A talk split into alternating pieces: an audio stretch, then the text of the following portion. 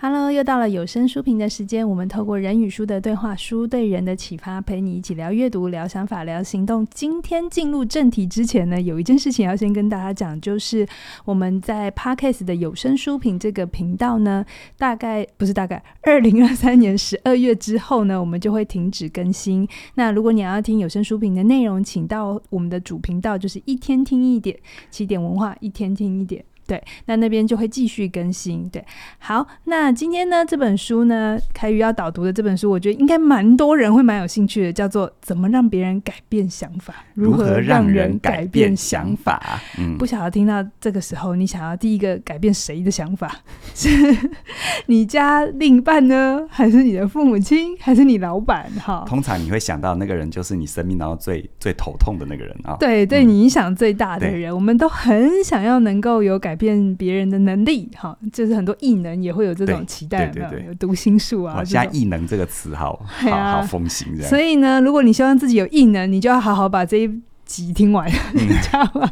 你现在把大家期待拉得很高，这样我导读压力很大。好的，这本书的作者叫做叫做大卫麦瑞尼，哈，他有出过一本书叫做，等一下哦，任何人都会有的思考盲点。那这个作者其实他一直都在认知啊、想法对人的这个怎么想是很有兴趣的。那今天他的这本书新书呢，是二今年的二零二三年的五月出版。凯宇啊，嗯，像这种改变想法啊、嗯、说服啊、怎么引导一个人啊，好像都一直是你的兴趣哈。呃，不知道，就比较容易被这种书吸引，嗯、或者是比较容易，嗯。也是比较容易让出版社觉得要把这种书寄给我，还是大家觉得你有这种异能？呃，我我曾经希蛮希望有的，嗯，可后来我发现，好像跟人接触越多哈，你就会拿掉对于说服的幻想。OK，因为很多人对说服的幻想是控制，嗯，呃，叫做我完全可以不费力的，好像呃一弹指就让所有人呃可以配合，或者是那个魔笛手嘛，是。一吹笛子很多老鼠就跟着，对，嗯，但其实。当越来越懂人，或者是当越来越理解说服是怎么回事，心理的历程是怎么回事，其实跟你想的真的不一样。嗯，但也正因为如果你把握了这个的本质的话，我相信说服会对你的生活和你真的面对在乎的人，会成为你们彼此之间好好沟通交流一个很重要的途径。好，嗯，对。那不过在读这本书的时候，你说。刚开始他好像也跟你想的不太一样，是吧？对，我刚开始读哈这本书是我在读起来，我个人觉得蛮不习惯的。刚开始，嗯，为什么不习惯呢？因为呃，我直接说吧，就是我在读的过程啊，我心里一直会有一个 OS，叫做“你可以快一点吗？” 你觉得他讲太多 铺陈是吗？好，我这么说，这本书的作者叫大卫麦瑞尼嘛，哈、嗯，他本身他有他先前的著作，你刚才有讲，任何人都有思考盲点。那我也都看过，哈。那基本上他的背景跟出身，我觉得他是真的去实践，待会会说到深度游说这件事情的人。哦，好像我们刚刚开头在聊天的时候，我们有说到一些，比如说一些性别概念，嗯，在这几年的一些变化是。然后呢，我们就会提到，我就我就问你一个东西，说，哎，你有没有感觉哈？好像这种很多人从反对到认同，极为反对到极为认同，好像就是。大概就几年，然后一下子就切过来，就风向就改了。对，风向就改了。但是你就补充一句，你就说，可是呃，这个如果是内部人，当然不是这样，因为有很长的努力。对，其实说服的关键就在这里。嗯，我们到底。说服的重点是要说服你那个观点跟认同价值的内部人还是外部人？外部人啊，其实关键是外部人。但我们常常拿内部人的理所当然去面对外外部人。哦，啊，我们内部人，比如说像我是心理学家，我们内部人的理所当然就是按那些理论，我的那些先辈知识，你给我个词汇，我就知道背后在干嘛。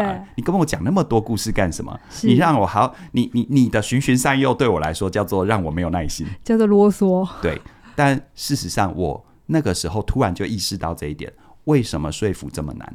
嗯，哦，你看你自己，比如说现在台湾准备要总统大选，准备要投票，你自己可能站在某个立场，是，那你就是那个立场的内部人，是。你看外部人，你就会觉得有一一千个、一万个觉得他们奇怪，嗯，但你却忘记，你首先要先搭桥，你首先是要靠近，不然的话，你一直拿你内部人的理所当然，就比如说，你看到今天是不是仍然有人相信？地球不是圆的，啊、是平的，是对。但现今天有很多人仍然觉得，呃，气候变迁、全球暖化是个假议题，是，是对。可能我今天讲这个就会被吐槽啊、嗯，包含他书里面提到一些可能呃性别概念的，随着时代的迁移跟变化，就会有各自不同的立场。对，好，在美国，你到底认同不认同人人可以拥呃公民可以自由的拥有枪支？嗯，然后堕胎议题，嗯啊，是不是都是这样子？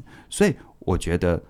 我正因为我读起来不习惯，我突然意识到了说服是怎么回事。所以凯宇，你刚才的意思是说，很多时候我们在想说服或改变一个人的时候，嗯、我们都想着很快的去改变他、扭转他。对。但是这里面有一个蛮重要的特，我觉得是必要的条件，叫做必须要有耐心。对，要靠近。哦。你要先靠近，你要先跟他建立关系。嗯。好，那当然有些人就会吐槽啊，我跟我爸妈关系还不够吗？很靠近，但没有耐心，彼此都没有。对，对，你们是很靠近，可是你们其实彼此，如果真的在某一些，比如说哈，职业选择，你们彼此在这件事情的呃靠近度，或者是在这件事情上彼此的愿意理解的程度是不够的。是，好，所以就会造成就是说，你的证据越充分，其实太多心理学研究都告诉我们，你给人家看相反的证据，你的证据越充分，越促使他坚守原本的立场。对。我今天出门的时候，我还听到一个，就是一个一个一个一个小的短讲，因为我很喜欢学习嘛。它里面就提到哈，你看长辈常常会发一些关于健康的假讯息，对，对不对？嗯，好。然后有一些我们身为晚辈，我们就会担心他被骗嘛，我们就会很认真的跟他说这是错的。是。那不管长辈的反应如何，你有没有发现，他看到假讯息，他会在他朋友圈很快的散布。但是，当你反驳他，当你告诉他什么是正确的，他自己也可能知道，他自己也可能接受，但他会不会把那个更正版再去散布？不会，不会。你知道为什么吗？因为有面子问题啊。对，我们，我们，你看哦，而且更重要一点，他至于他的扩散圈，他去散布那些讯息，不无不论内容真假，他在传递关心，他在传递存在感，对，他在传。关心啦，好吧，关心，他在传递关心，但是事实上，当他告诉大家这其实是错的，他在告诉所有人，或他让所有人认为一件事叫做他你是笨蛋，所以你怎么会相信这错的呢？所以你看哈、哦，这里面是很微妙的，嗯，啊，我不会去忽略更正的那个人的用的意图，他可能意图也很好，但是在那个微妙的内在动力底下，就会从一个很美好的关心变成是。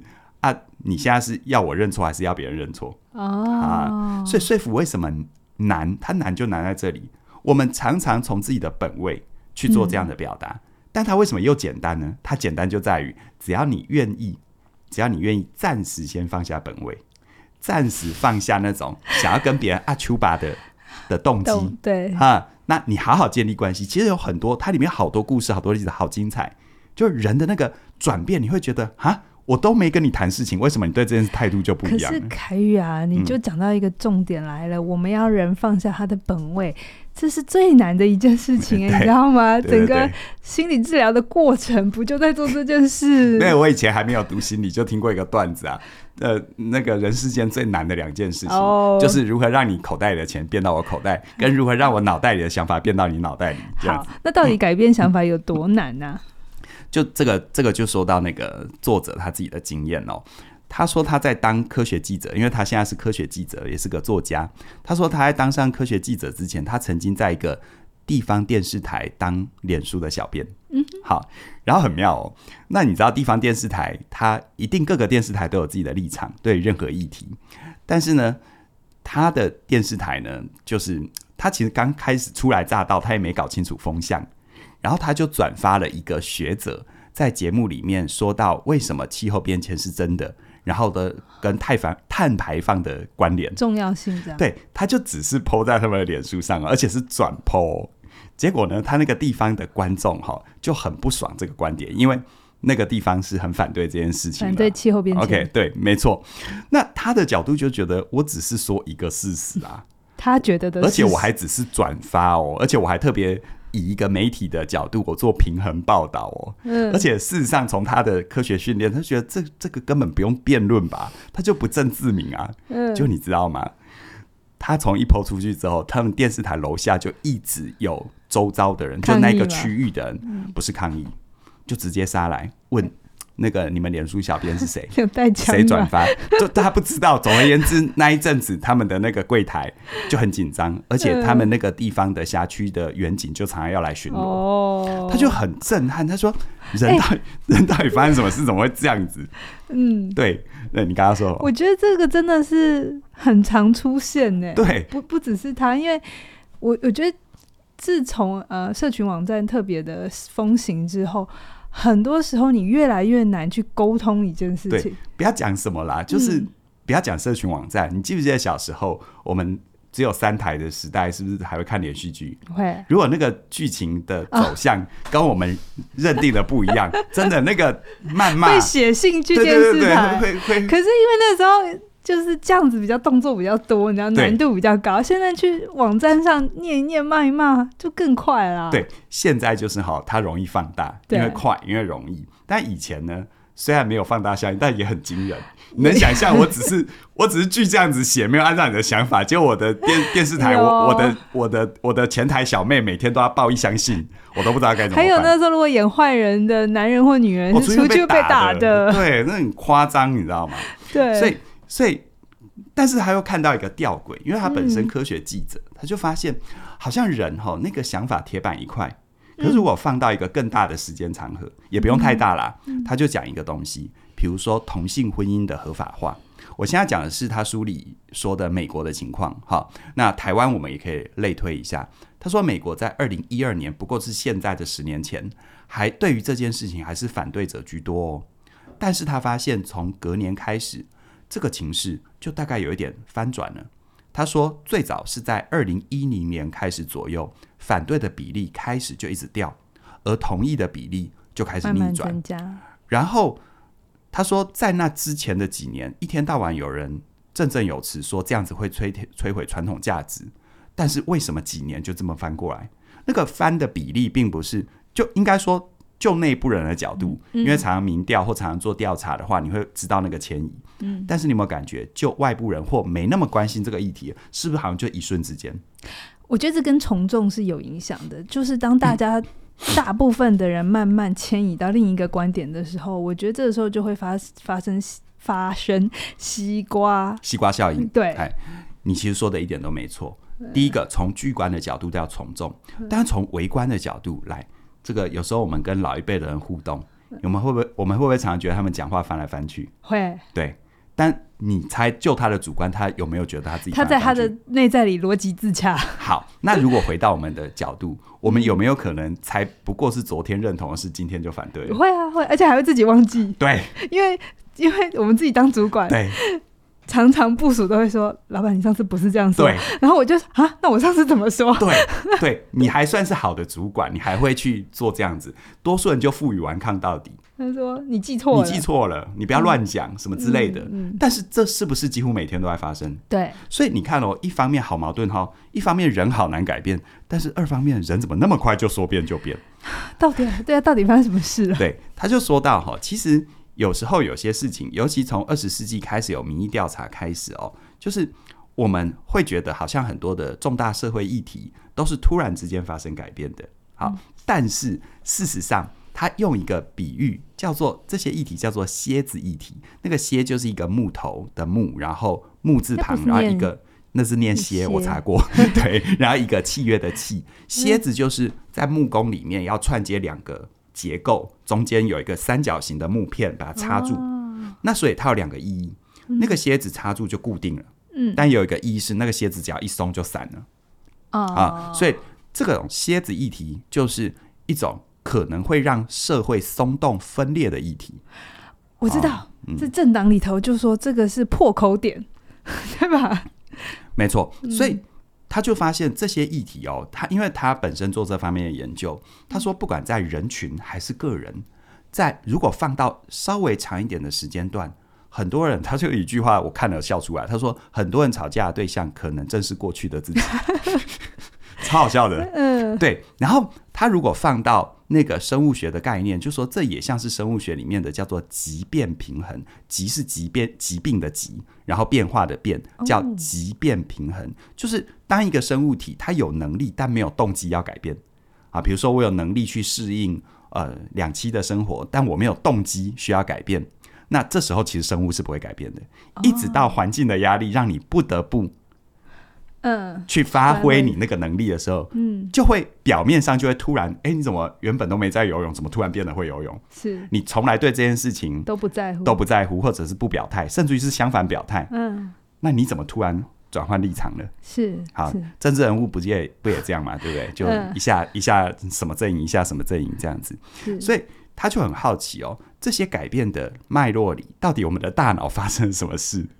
为什么会发生这样的一个状况？嗯、那像比如说，嗯呃，呃，我不知道你有没有认识这样的人，但是他一写，我就突然想，对，可能在十几年前，在聊天的过程，那个人对同志议题还是非常反对，甚至保守，非常负面。就他现在很热情的，每一年同志游行都去。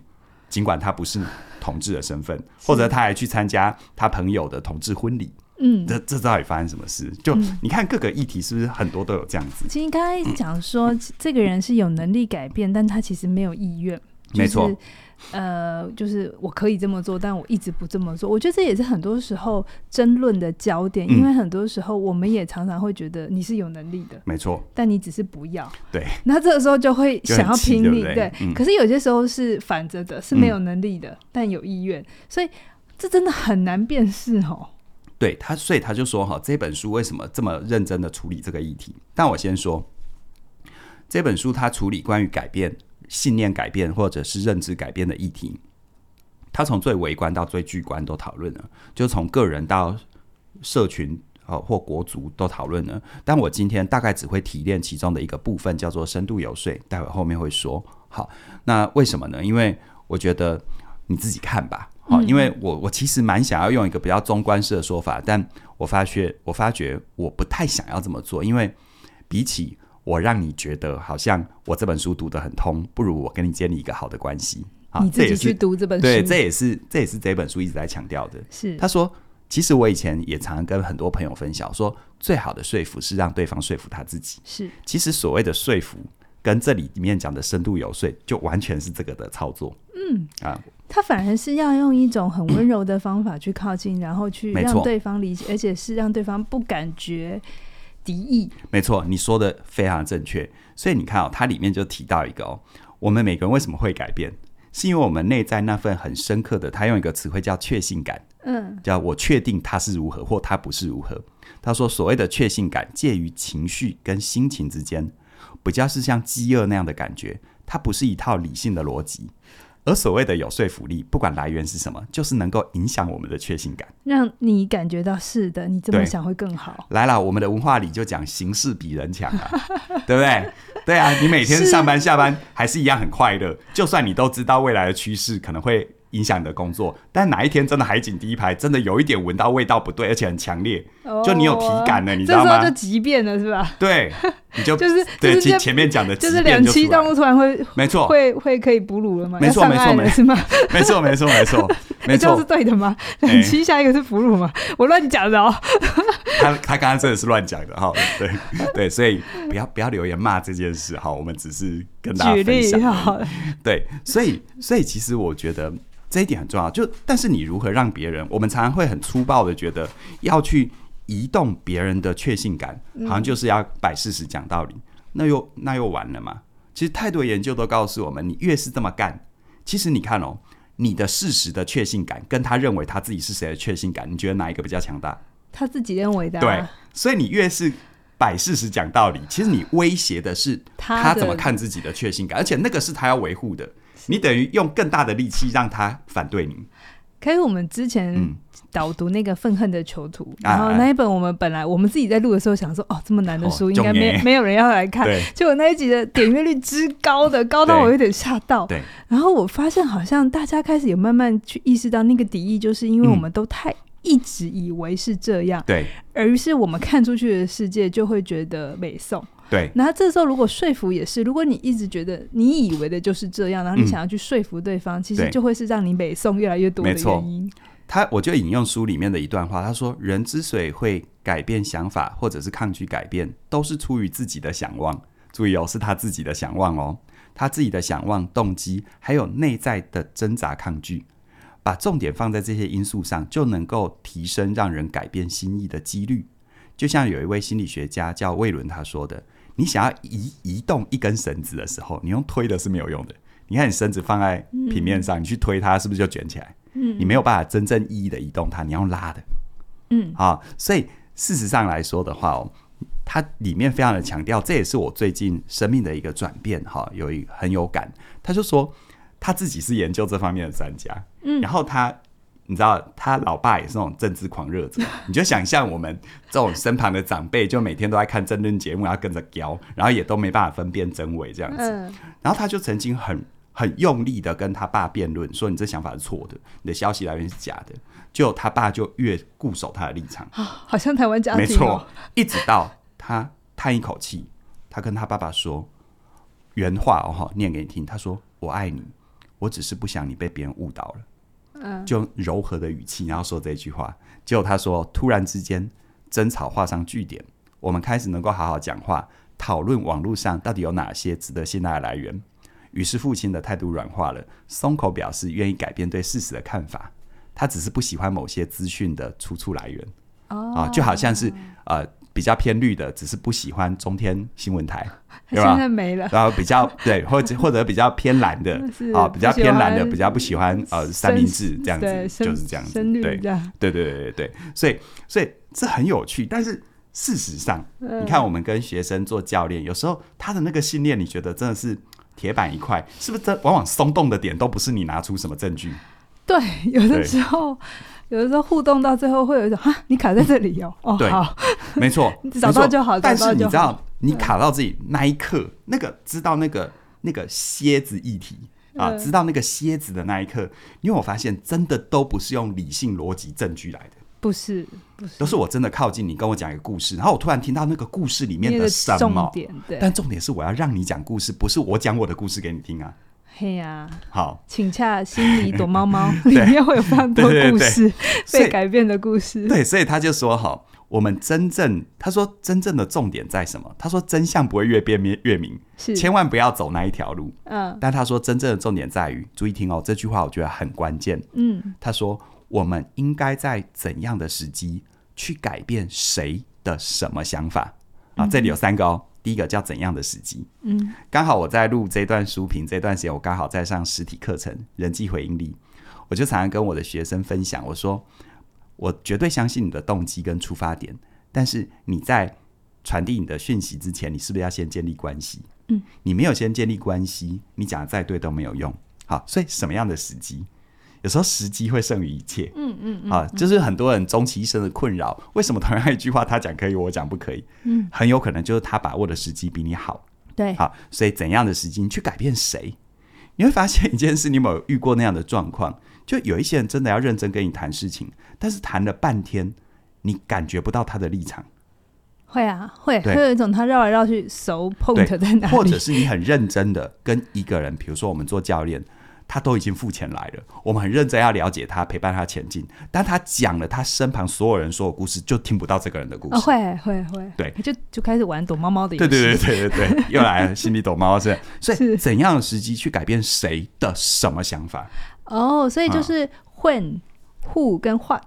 对不对？哎，是，就是什么样的时机，然后跟谁说，然后说什么？是我，我觉得有些人会有一个幻想，就是好像会说服的人可以控制别人啊。正因为你这个想法，所以你很难真正的说服别人。是，因为你是想要控制的，所以我们就期待看。电视、电影、韩剧，看别人有异能 可以控制别人，那是一种投射。我期待这个世界有人可以这么做到，就自嗨就对了，这样子。我觉得我可以这样子。对，OK。好，那嗯，刚刚有讲很难。那如果真的真的我们需要去说服别人，或者是影响别人的时候，嗯，我们到底可以怎么做？好，我很鼓励大家这本书的第二章哦，可以细细的读。那我今天主要的分享也会集中在第第二章。第二章的主题叫做深度游说。然后他就提到哦，关于呃性别平等的这个议题，或者是 LGBTQ 嗯这方面，呃成为呃让大家去理解并接受，而且融入社会的这一块，呃，在美国有一个单位叫做领导实验室，简称 LAB，做了很多的努力。然后作者在写这本书的时候，也跟 LAB 有做很多深刻的交流。那他这一这一个章节里面的很多内容，也都是他跟 LAB 去做所谓的深度游说，就是进到现场，进到现场，可能像台湾的某一种联盟啊，或者是某一种捍卫家庭的福祉的机构这样。你知道 LAB 他们是怎么做深度游说吗？你我先我先问你，在你想象他们推动了这个社会运动，而且推动很成功，他们用什么方法？嗯、具体的方法？具体的方法，或者你猜一般人会想象什么具体的方法？我马上想到的事情是我看过在 YouTube 上有一些短影片，嗯、然后他在讲把两群两个人两呃一大群人来，然后用很多的问题去让他们站立场，嗯、然后最后发现我们共通点比相异点来的多。我嗯觉得这好像是一个比较有趣的活动。基本上你算是多数人里面很有概念的。但是你信不信？但是我告诉你，LAB 做的比他们更精致哦。是什么？嗯，我们一般人直觉就想说，呃，做文宣呐、啊，呃，自媒体啊，那不就单向输出，对对对对对之类的。然后你等于进一步了嘛？对，让两群人，对不对？没有，他们以两两作为一组，嗯，一个人负责拜访问问题，另外一个人在旁边观察跟记录。他们一个家庭一个家庭，一个人一个人的接触。哦。他们做到这样，所以他们里面谈的，对不起，他们里面谈的深度有，所以，我觉得是非常有实作性跟参考性的。哇，他们是去第一线，对，他们不是想要用很快的方法改变这件事，没错，真正意义的第一线。所以你就知道这里面他提的是多么的有参考价值。我我其实细读之后，我我个人觉得蛮感动的。嗯，好，因为姑且不论你对于这个议题的态度是如何，我只光。我不要说什么，只光他们为自己相信的事情，愿意一个一个不同的意见去了解，去深入的对谈，我觉得这是非常有价值的。而且不是去吵架的哈、嗯。对，我觉得这个是最难的，因为有的时候你听到不一样的想法，嗯、跟你想的不一样，而你捍卫的价值观，对方是不认同的时候，那第一时间都很想要玩 gay。没错，但他们为什么会这样做？其实缘起很特别哦，哈、嗯，就是他们有一个内部人说哈。他们发现深度游说的这个技术，它的起始点是来自于加州 LGBTQ 的运动受到重大的挫败。嗯，因为那个时候他们花很多时间，好像都已经把社会舆论跟风向都已经吹起来了。嗯，但是他们仍然在一件事情，就是二零零八年加州的第八号提案的公投，也就是说，呃，是否能够让同性婚姻。能够、哦、能够能够同性结婚，但是百分之五十二的票数支持同性婚姻的禁令，白话文就是不同意不同意这样子。对、嗯，所以他们就很挫败，因为他们一直觉得快了快了快了，我会赢的啊！因为他们说原话哦哈、嗯，他们说所有的民调，所有的民调都显示我们占了上风，而且他在加州对吧？没错，算是最开放的哈、嗯。那 LGBTQ 的社群在加州的日常生活的感受是非常正面的，觉得非常有希望。嗯应该说就妥妥的稳了啦哈、嗯，所以才会有这么多人选择住在加州嘛。对，也就是说，他那个地方是很多这个族群都会，会，会都会搬过去的，的比较友善的地方。但是居然会输，大家非常的错愕，而且光说错愕还没办法表达自己的真实感受，大家应该说都非常的愤怒，觉得被羞辱了。嗯、对，然后他们就进一步去思考，那为什么大家不支持我们，会投票支持这个禁令呢？嗯，然后。他们想半天也想不出个所以然，就有一点像是当年希拉蕊跟川普有没有搞半天？哎，为什么我会输呢？有没有？对对。然后他们里面一个 key man 就直接提了一个问题，他说：“为什么我们不干脆？对，为什么我不干脆直接去问？核对，没错，核对，没错。也正因为那个问开始，他们开始慢慢的发展出这所谓的游说的技术。好，所以其实他就研究哈，呃，比如说像。呃，同性婚姻这件事，他就有一个很重要的观点哦，我们提炼一下哈。你看哦，民调多数人是支持我们的，嗯，但为什么投票没投出来？那一定有一些疑虑，这里面一定有落差，对不对？嗯，他就发现，他真的去聊，他才发现，其实那些投反，也就是说投支持这个禁令，就不让同性结婚的，他们如果你真的纯粹只问他们对于。LGBTQ 的族群的态度，他们是很正面的。嗯，但在这件事为什么会投反对啊？反对他们结婚，很简单，因为他们忽略了一个价值，就是那些投票的人，他在保护自己的孩子，跟保护他人权利之间有了挣扎。哦、什么意思呢？因为那个时候，呃，要让这个禁令通过，也就是比较保守的团体，他们一直攻打一件事情，叫做什么？你要想一想哦，你的孩子怎么认识？怎怎会不会因为这样？就是台湾人很喜欢讲叫“尬拍给那多谁”，就是因为他身边有这样的人，他就变这样的人。对，然后他们就拍很多的影片说啊，这个以后你的女儿回来说，她要跟她的公主结婚；你的儿子回来说，他他要跟他的小狗结婚。有时候比较滑坡理论嘛，哦，比较极端的，那你怎么教小孩？OK，就用这样的一个恐怖他踩住了父母亲的恐惧，这样子。对。对，嗯，对，所以他就会挣扎了。我我是很认同你们，而且事实上，这这个族群呢，就是我的好邻居、好邻居、好朋友，甚至于他比一般人所谓的我认为的一般人还更无害，还是更贴心的人。但是不好意思，我要保护我的孩子。当然，这里面就有很多讯息扭曲。OK，所以这时候就变成我们搞清楚他们在意什么的时候，才能针对他们的在意，告诉他们新的讯息。没错，这件事情不是你以为的可以用传染的。没错，没错。所以这里面我不知道多数人看到的是铁板一块动不了，还是看到机会。但是在他们来说，他们看到机会，因为从我怎么去处理，让你们认同我们，变成是我只要处理你心中的疑虑就好。哦，所以真正的说服其实是我们。为什么会失败？就是我们花太多时间把我们想要的东西丢过去，然后塞进去。对。可是如果你真的要做到达成的话，有有共识的话，是你要搞清楚他到底在意什么。而且而且你还要还原重建他所接收到的讯息。什么意思哦？你刚刚不是说，呃，我前面不是有一题问你，你觉得他们怎么推动的？是不是就两造双方、嗯、有没有？但是他没有用那么强烈的现场，他就找一群就是。呃，就是就是可能可能投票行为上没有支持他们，就是支持禁令的。然后呢，他就他刚开始用小团体，然后他说，大多数这种游说的活动，他们会全力避免让他们的受众看到，就是对他们自己不利的观点，就对于游说团体不利的观点。但他们没有，他们反而大辣辣的播出啊！你们是不是看到这个，让你们不敢支持我们？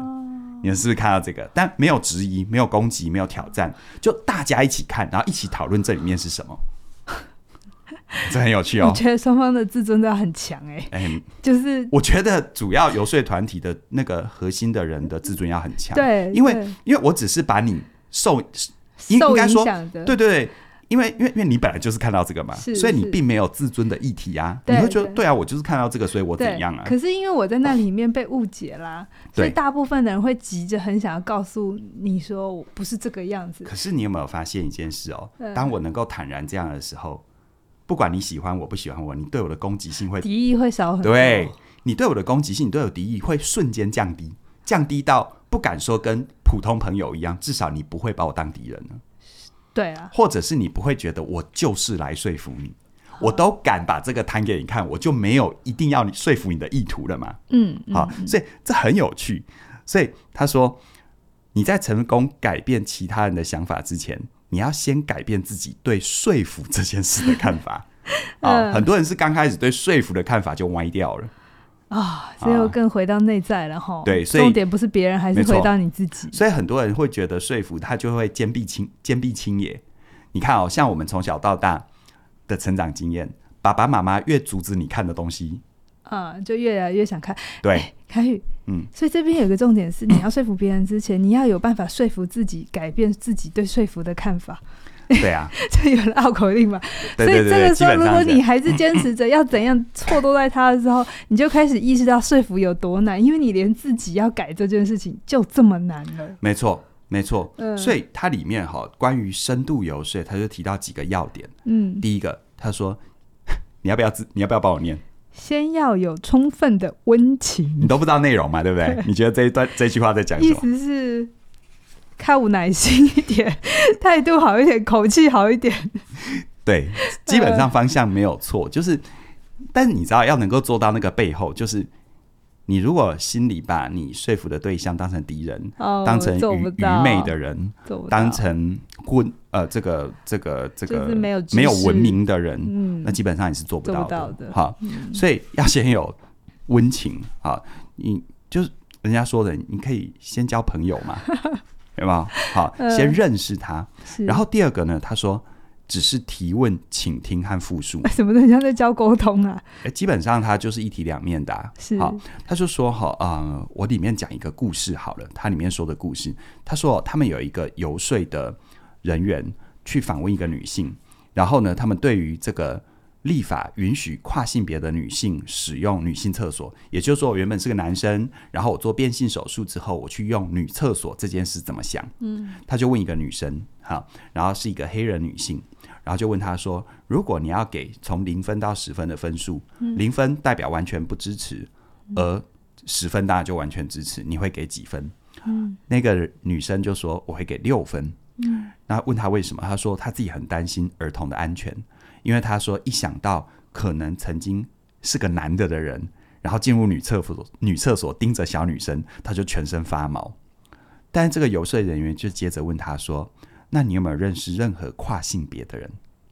啊，你有没有认识？就不是去争论你这样想对或不对。那你有认识这样的人吗？”然后那一个女生，因为前面可能态度是好的，嗯，所以那一个女生她就说没有，她其实有认识，她有，她自己曾经照顾过一个晚辈，是她的侄子，侄子嘛。但后来这个侄子去做变性手术，然后做完之后，他们两个人很久没有联络啊。这件事她很难过，因为从小她有照顾过他，OK 啊，是不是因为你变性了，有什么心里的疙瘩？或者是我可能会不会因为你这样的转变，我也不知道怎么接触你，是这样，他心里蛮难过的。然后他就说，那个女生就说，她现在留个长发，擦口红，这让我好难去面对她。我照顾她的时候，她是个小 baby，她就是个男生啊。嗯。然后讲到这边哈，你猜你猜那个讲话的人，他是不是会全身都很坐立不安？嗯。嗯这样显然那些画面，那些很真实的情感，在他脑子里面撞击。于是呢，他就跟这个游说员说哈。就说，或许，或许这个跨性别的亲戚，这个侄子或者是侄女，哈哈，现在呃呃看得出来，这个女生这个长辈的不自在，所以搞不好就是因为这个原因，让他们就没有往来。哦、也就是说，是不是因为我的不自在让你发现，所以你就不跟我往来了？就我也不想让你那么难做人。对，但是这个过程，嗯、这个游说员就只是问问题，倾听，然后把。对方说的话稍微 summary 一样，summary 一下，然后复述他的说法。但这个过程里呢，这个女性，这个黑人女性，她的思绪就越来越清楚喽。然后她就说：“ 真这个人自己说的，她说现在你让我好像觉得我做错了什么。”然后过一会呢，游说员，游说员很会问问题，游说员又问他说：“那你身为一位黑人的女性，你有没有感受过其他人的偏见？你有没有？”什么样的状况觉得被轻视了、被排斥了？那黑人女性当然有啊，太多次了。然后等到这个对谈结束，这个黑人女性改变了想法，她完全支持应该为了跨性别者去制定一些减少歧视，比如说像使用厕所这些法令。她就自己说：“我以前错了，我现在对这个问题我会给十分。”然后她最后结论，这个女人最后的结论，她说：“应该要让每个人都能做自己，这样才对。”每个人都应该有权利做自己想要的样子。嗯嗯嗯。但是你看哦，这个游说员，当然我我不我必须说啦，你你现在听起来一定很神奇，所以我鼓励你看书嘛。嗯。但我觉得这个游说人他真的在最开始有充分的温情，他不会让人觉得有敌意，或者是你就是带刀带枪，就是一定要扭转我什么而来的。然后在过程当中不断的倾听、复述，然后提问，这样子。嗯嗯。你在想什么？对，我觉得这真的是一个素养，就是 好的、好的说服、好的沟通。对啊，它其实已经不是技巧层次。哎，其实还有一个故事，刚才讲的是黑人女性，有点长，我知道，但我好想讲哦。好，他就讲重点。对，我你知道我压力好大。对，他就讲哈，他们也在另外一场游说里去游说一个七十多岁的男人。好，他们说这个男人叫福特野马男。好，就是开福特的，就很阳刚，okay. 很阳刚，然后开着野马，然后抽烟，然后手上玩那个 Zippo 的打火机这样子。然后那个时候同性婚姻在加州还是没有合法的，然后他们就靠近他，然后那个那个那个福特野马男就说：“我是不反对同性同性恋那群人啊，就噼啪这样讲。”然后。然后，但是呢，你们不要为这种事情吵吵闹闹嘛，对不对？这个社会国家有更重要的事，你知道，就那种态度。我没有反对你，但是啊，你不要闹这样子。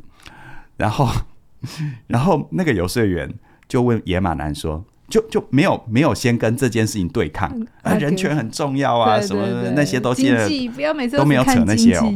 那个游说员就问那个野马男说：“那你有没有结婚？”哦，好，那那个野马男他就说：“有啊，结过啊，我的婚姻维持了四十三年，但是自己的太太在十一年前就过世了。嗯，然后他就自己就说：‘哎，对于太太过世，我没有真正的走出来。’嗯，啊，我我为什么？”这个福特野马一直留着，那就是跟他过去太太的回忆啊。然后一边说一边让他秀他的车，这样对。然后车况很完美啊，等等。然后他又说起他太太，他太太从来不喝不抽烟不喝酒，但是甚至于呢，他太太还规定不能在这这台车上抽烟，嗯、就很妙。但有一天呢，他太太突然发现牙龈上有一个黑点，结果呢去检查，发现呢那是癌癌细胞。然后整个扩散到他太太的喉咙，最后他太太临终是没办法说话的。然后他就很感叹的说：“我赚多少钱都不重要，找一个找一个在一起会快乐的人，你才是生命的成功者。”这样子，嗯、他就讲到这个就很感慨。嗯，然后那个游说员就回馈给那个福特野马男说：“这十一年的独处似乎对你来说很漫长，好，就同理他嘛。”好然后他就说也是啦，但这会让我花很 会会让我有很多时间去思考，就是我的生命是怎么走到这里，然后让我去回忆，让我去缅怀。但是就只是这样哦，都没有去讨论福特野马男该不该支持我们同志婚姻哦。就过了一会呢，野马男就主动告诉那个游说员说：“哎，其实我希望那些同志也能够快乐。”好。然后他就一边抽烟一边说：“哎，我对面就住了一对女同志啊，他们人超好的啊，在这个社区里面是真的是模范模范社区成员啊，怎么就开始称赞。然后闲聊完之后呢，游说员最后就问他说：‘那如果哪天我们再来做这个同志同性婚姻的公投，你会怎么投？’那个福特也马上就说：‘我我会同意你们。’嗯，对，哇，我觉得深度游说它真的就是一个比耐心。嗯，然后比更多更多的理解，对啊，就是真的要很觉察自己的优越跟那个应该的武断。对，所以其实深度游说它的第三个，好、嗯，我很快让大家知道，就是说你要让对方思考他自己的想法。其实我们有很多根深蒂固的坚持是经不起反思的，嗯，嗯对不对？对，会啊，我觉得男人一定要怎样？为什么？当别人问我们为什么会觉得敌意，对不对？对、啊。但当你能够引发一个人他自己内心自问为什么，是他会开始改变的，因为我们从来就没有我们自己认为这么确信嘛。对，可是那个前提就是我们要不急哎，因为我们很多时候就想要用更快的方法一次处理掉所有的人，而没有那样的耐心，是我愿意一票一票，嗯，一个人一个人，嗯，慢慢的去累积出来。嗯，这其实超级呼应我，我准备要。跟大家分享的我自己的新课程啊，嗯、我里面花好多的篇幅都在谈耐心这件事，啊。对，耐心。对啊，嗯，我觉得这也是现代社会比较少忽略，因为我们看到太多太快。没错，没错。嗯、所以呢，他们就提炼出一个，因为他们要训练这些游说员嘛，他们提炼一个很很特别的概念。他说：“你要，你你你，如果你要去改变一个人想法啊，你不是要去跟他对抗，你是要送他礼物。”你要想象送他一块很很漂亮的蛋糕，嗯，那你知道那种蛋糕它是这种、嗯、这种尖塔造型的，最上面那一层是什么？最上面那一层人都会先看到嘛啊，比如说结婚蛋糕，你是不是看到最上面的昂啊？最上面那一层叫融洽的关系，哦、啊，这个没有别人，就是连看都不会看你，哦、你蛋糕再好吃都没有用。OK，然后第二层中间那一层什么叫我们的故事？因为你的出场。其实你根本不用说你怎样，你出场你代表身份，人家难道不知道你要来干嘛吗？所以中间那一块虽然是中间，可是它就是一个，它就是一个过场。嗯，而最重要的底层最大块的面积是他的故事，是他的故事。哦、啊，他的故事才能够支撑起你的故事，而最后才是你改变态度。OK，、嗯、改变态度，用一个新的关系来进行彼此的靠近跟理解。好啊，对。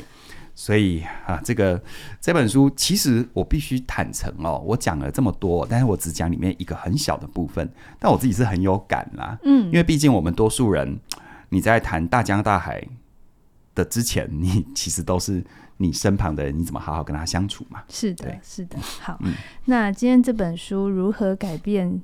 如何让人改变想法？啊、呃，我我一直觉得改变想法这件事情，你越想改变别人啊，其实那个时候就意味着你的内在反映着某些匮乏跟恐惧，我们才会想着改着别人。对呀、啊。但我觉得这本书或许是一个很好的入口，让我们回头想想，那我为什么那么需要他改？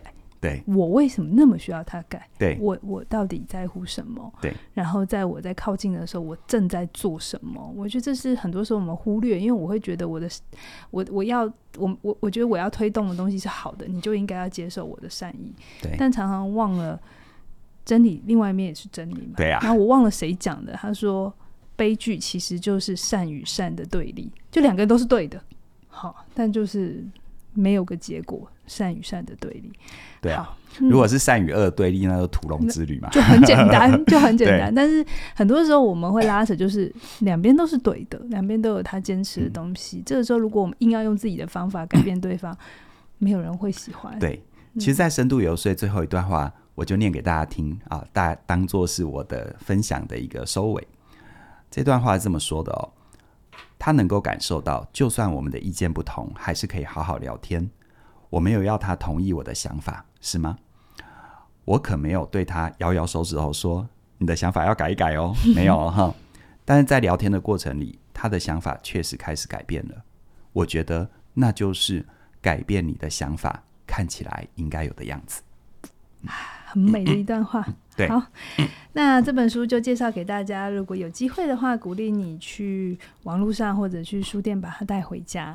我一直都觉得好书是很值得推广的。像我们做了这十年来，我们没有企图，就有声书评做这十几年来，我们没有企图。二十年了，快二十年了，对对对，对，对。好，再两年就二十。我们其实就是一本书一本书的介绍嘛。看大家会被哪一本书打动，然后开始爱上阅读。嗯，没有企图。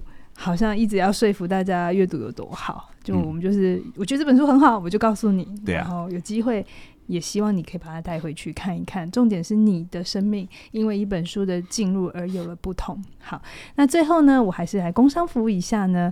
呃，最近我们有一个呃不算优惠，是是也是优惠啊，也是优惠，就是我们的好好，我们两个一起主讲的好好说再见哦，说再见也是一个。很需要改变想法的的事情哈，觉得是一一种自己跟自己的深度游说吧。先自己跟自己深度游说一番，然后再跟那个对口 再游说一番，因为可能对方不一定跟你有同样的力量，那需要一个过程。没错没错。我希望这一本书或再加上这一门课，可以让大家改变。哎、欸，我觉得我没有做到，在那本那个课子里头，我我没有强迫你觉得说再见是。一定要的，我、哦、对对对对，我我花蛮大的力气告诉你，我先告诉你关系是什么，对，然后再告诉你为什么说再见是重要的，对，但没有压迫着你说非得要说再见，对对对对对对，对，对，而是跟鼓励你可以怎么去想这件事情。对，我们会先有跟你有充分的温情。